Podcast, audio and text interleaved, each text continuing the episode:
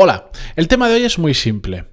Hace ya unos cuantos años, cuando todavía estaba en la universidad, de forma fortuita, en un evento, aprendí lo que para mí es una de las mayores lecciones que he tenido sobre cómo funciona el mercado laboral. Un concepto muy simple, pero que si no lo entiendes, si realmente no lo interiorizas, es difícil que después te vaya profesionalmente Bien, os lo cuento en el episodio de hoy, el 1123, pero antes de empezar, música épica, por favor.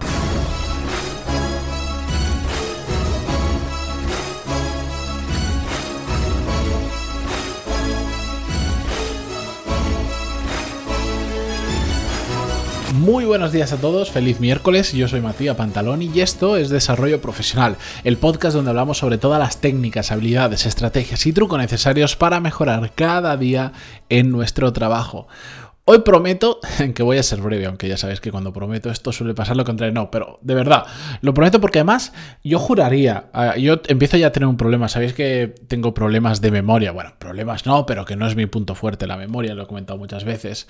Eh, y eso junto a pues ya haber grabado tantos episodios, yo ya no sé si lo que os voy a contar hoy lo, lo, hemos hablado hace 700 episodios literalmente, o, 900, o 1100 y pico, o lo he hablado en alguna charla, o lo he comentado en privado, no lo sé. De todas formas, em, si ya lo habéis escuchado alguna vez, me vais a perdonar por parecer aquí un abuelo cebolleta repitiendo alguna historia, pero es que la lección que aprendí de esa historia para mí es muy importante y creo que como la gran mayoría no la conocerá, pues es interesante contarla. La cuestión es que cuando yo todavía estaba estudiando, ya sabéis que estudié arquitectura, nada que ver con lo que me dedico ahora, aunque esto creo que a muchos os ha pasado. Eh, era, creo que era el último año de carrera. Había una. Venía un, un, arquitecto famoso a dar una charla, que era algo que ocurría bastante habitualmente dentro de, dentro de, de la carrera. A los primeros años no le hacía mucho caso a este tipo de charlas, pero después pues vi viendo más utilidad, sobre todo porque esta gente, salvo los que venían demasiado endiosados, eh, venían mucho arquitecto que te contaba mucho la realidad de cómo funcionaba el trabajo de la arquitectura en el día a día habían de estos que, bueno, pues te cuentan sus historias y lo, que venían a dar la charla era para llenar su ego y demostrar lo buenos que eran, pero después habían otros que eran muy interesantes. Y en una de esas charlas, no me acuerdo si, ni siquiera de quién era el ponente ahora mismo, porque lo que se me ha quedado grabado a fuego es lo que sentí en un momento determinado. Era, para ponernos en contexto, si no era el último año, era el penúltimo año. Yo el penúltimo año de arquitectura, más o menos, creo que fue el penúltimo, sí, digamos el quinto curso, lo pasé de Erasmus, eh, estudiando en Florencia, y creo que fue a la vuelta de ese Erasmus, que me quedaban cuatro o cinco asignaturas para terminar, y estuve unos meses para hacerlas, que fui a esta charla y yo ya estaba con, evidentemente, viendo que ya terminaba esa fase de estudiar, de sacarse el título, etcétera, ya veía que, me iba a incorporar al mercado laboral, que, empezaba la, la, realidad, ¿de acuerdo? Y de repente, en, ese, en esa sala de conferencias éramos entre 300 y 400 personas, eh, que puede parecer mucho eh, para estudiar arquitectura, pero es que yo me acuerdo cuando yo empecé, eh, entraron 400 y pico personas en el mismo curso que yo solo en esa escuela, así que esa charla iba para todos los que quisieran ir, había gente de todas las edades, desde los que estábamos ahí, que estábamos a punto de terminar, hasta gente que acaba de empezar. Yo de repente con toda la ilusión que tenía de salir al mercado laboral y decir, Buah, he terminado arquitectura, sé que ahora la cosa no está bien, pero soy arquitecto, voy a ser arquitecto, esto, esto es potente. No sé por qué me dio por mirar a mi alrededor y dije, ahí va, aquí somos unas 400 personas. Pero no somos 400 personas, somos 400 personas que además tenemos todos el mismo título, que en unos meses o en dos, tres años, todos los que estamos aquí, solo pensando en los que estamos aquí, no, no voy a pensar más allá, porque después pues hay muchos más alumnos, evidentemente hay muchas más escuelas de arquitectura. En Valencia habían, en ese momento no sé si eran cuatro o cinco escuelas de arquitectura, para que os hagáis una idea, era una locura. Pero dije, solo con los que estamos aquí, tengo 399 competidores. Competidores porque todos terminamos, entre comillas, o todos empezamos nuestra carrera profesional, mejor dicho, exactamente en las mismas condiciones o en condiciones muy similares, con el mismo título. Y ahí, en ese momento en el que me di cuenta que esos 399 compañeros que tenía a mi alrededor no solo eran compañeros, sino que sin, sin mirarlo de mala forma, pero iban a ser competencia mía en el mercado laboral, ese día fue la primera vez que me acojoné de verdad. Fue la primera vez que dije, tengo mucha competencia y somos todos exactamente iguales, son muy similares. No tengo nada, nada especial ahora mismo en mis manos que me desmarque de esta gente para que yo no pueda para que pueda no considerarlos competencia. Y ese es el día que me di cuenta que si quieres hacer algo profesionalmente interesante, tienes que tener las herramientas necesarias, herramientas como concepto, no como algo mm, como no como un martillo, como concepto de algo que te dé las habilidades, el conocimiento, la experiencia, las horas de vuelo, como lo queramos llamar, que te diferencie de toda esa gente y por lo tanto no compitas, en ese caso, contra 399 personas, sino que compitas contra muchos menos. Y si puede ser que no compitas contra nadie, mejor porque seas único. Pero al menos dejar de competir con 399, dejar de competir con 100 y competir solo con 20, por decirlo de alguna manera porque entonces todo se hace mucho más fácil.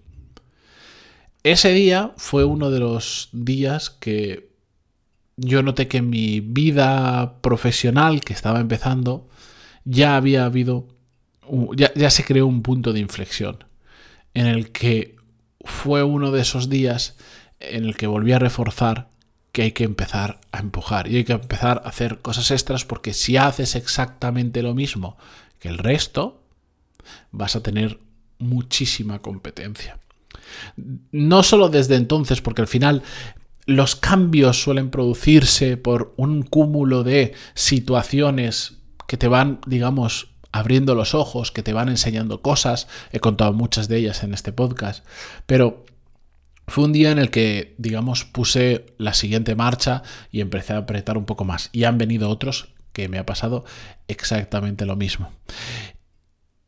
Esta lección, sacándola de ese contexto, de ese momento, si me lo llevo a muchas otras situaciones, me vale exactamente igual. Si en tu trabajo todos más o menos sabéis hacer lo mismo, todos más o menos tenéis la misma experiencia y las mismas habilidades, es muy difícil destacar con tu trabajo.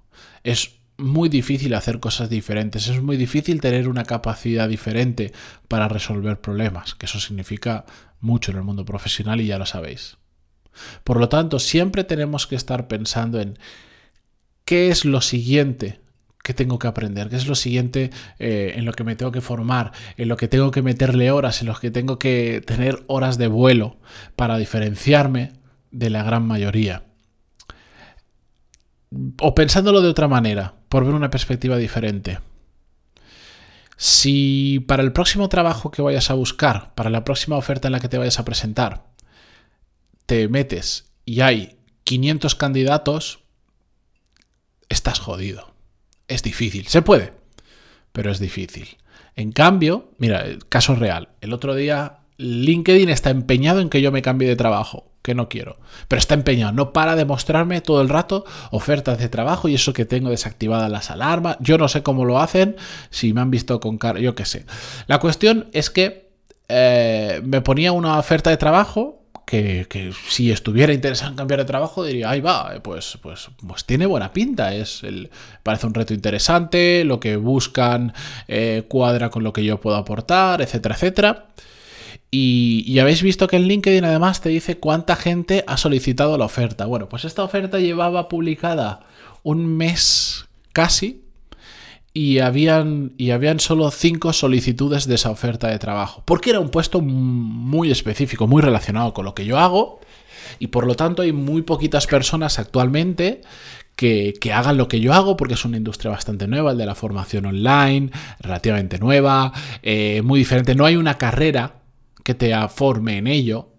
Y eso, por ejemplo, pues eh, hace que no haya, no haya, imaginaros, si ahora sacan, vamos a poner una carrera que sea de cómo crear eh, formación online de calidad, yo qué sé, como le llamemos, pues, y, se empezara a apuntar la gente, pues empiezas a ir más, más gente al mercado con determinadas habilidades orientadas a ello, no sé si buenos, pero, pero al menos con algunas habilidades eh, formadas, pues entonces no habrían cinco solicitudes en esa oferta, habrían 50. La cuestión es que por, por A o por B, eh, en una oferta que tenía un mes en LinkedIn casi, solo habían cinco personas que la estaban solicitando. Si yo tuviera interés en cambiar de trabajo y en postularme para una oferta como esa, estoy compitiendo contra cinco. Competir contra cinco, las posibilidades son bastante mayores que contra 500. Eh, el otro día, al ver esta oferta, eh, se me ocurrió este tema y dije, ahí va, tengo que hablarlo en el podcast que creo que no lo he hecho todavía. La cuestión es que hay que saber diferenciarse y hay que saber desarrollar esas habilidades y tener esa experiencia que nos permita que desaparezca la competencia. En el mundo de los negocios esto es absolutamente vital. Cuando creas algo, un producto, un servicio en el que prácticamente no hay competencia, pero sí que hay un mercado de gente dispuesta a comprar ese producto o servicio, es muy fácil hacer negocios porque cuando no tienes prácticamente competencia, entre comillas por obligación, quien está interesado en ello, te compra a ti. En cambio, si tú te pones a hacer ahora cualquier cosa donde hay miles y miles de empresas haciendo lo mismo, vendiendo exactamente lo mismo, eso se llama un océano rojo en términos de negocios. Los que conozcáis lo de la estrategia del océano azul lo entenderéis, pero no voy a entrar en ello, que es un tema más complejo cuando hay muchos competidores es muy difícil destacar, es muy difícil vender. Pues nosotros como profesionales nos pasa exactamente lo mismo. Si yo, por ejemplo, en el, mundo de la arquitectura, si hubiera seguido por esa línea, si yo solo seguía siendo arquitecto, de hecho un arquitecto más, con el mismo título que tanta gente, pues podría optar un trabajo normal donde además hay muchísima competencia. En cambio, por ejemplo, yo tengo amigos que eh, querían seguir en el mundo de la arquitectura y empezaron a aprender cosas que les diferenciaba del resto, como por ejemplo recuerdo una amiga que se empezó a especializar en el, en el, diseño y cálculo de estructuras, como arquitecta, no como ingeniera, como arquitecta. Y claro, eso, por ejemplo, en países eh, de Europa como Alemania, está súper bien visto porque la formación allí no es tan... No es, eh, es, el arquitecto es más de diseñar pero en la parte bonita, en la parte funcional y después, pero no calculan nada de estructuras y después los ingenieros calculan estructuras. Pues encontrar un arquitecto, que en España más la formación de arquitectura es bastante buena, que ya tenemos una base de estructura, pero además ella se había especializado, o sea, tenía, podía calcular estructuras ya complejas como la que calculan ingenieros especializados en ello, porque había estado metiéndole mucha caña pues claro, era como, era, se la rifaban, es que nunca le faltaba trabajo, nunca, nunca, nunca, y ha estado durante muchísimos años viviendo en Alemania y nunca le faltará trabajo porque ya no es arquitecta, es arquitecta que además eh, sabe muy bien calcular estructuras diferentes y particulares. Y eso es algo pues que el mercado, por el motivo que sea, lo requiere y lo valora muy bien y lo paga muy bien. Pues eso es exactamente lo que tenemos que estar haciendo constantemente. En sea lo que sea que os dediquéis, estar pensando en qué habilidades podéis añadir que aporten valor a lo que estáis haciendo, porque puedes aprender, si quieres, no sé, eh, mandarín, chino mandarín, mm, pero que si tu empresa no está en China ni tiene intenciones ni nada, pues oye, será muy interesante para ti, pero no va a aportar valor a tu trabajo. ¿Me entendéis? Entonces, tenemos que estar pensando en qué añadimos a esa caja de herramientas metafórica a la que me refiero, que nos ayude a destacar en nuestro trabajo, porque podamos aportar un valor que otras personas no pueden aportar. A más veces penséis esto, a más vueltas le deis, a más minutos le dediquéis horas a pensar qué tienes que añadir en tu caja de herramientas para aportar más valor y diferenciarte, y después, por supuesto, pasar a la acción para hacerlo, mejor os va a ir profesionalmente es un tema de oferta y demanda del que ya hemos hablado. Si competís donde hay mucha oferta, donde hay mucha gente con lo mismo que vosotros, es complicado. En cambio, si competís donde hay muy poquita oferta, pero a la vez mucha demanda, se necesita mucha gente como vosotros, pero hay muy poquitos, entonces sois vosotros los que tenéis la sartén por el mango. Así que pensad sobre ello, darle una vuelta hoy y si queréis en pantaloni.es barra contactar, me comentáis. Muchas gracias por estar al otro lado, por estar en Spotify, Google Podcast, iTunes, Evox, donde sea que lo escuchéis y hasta mañana. Adiós.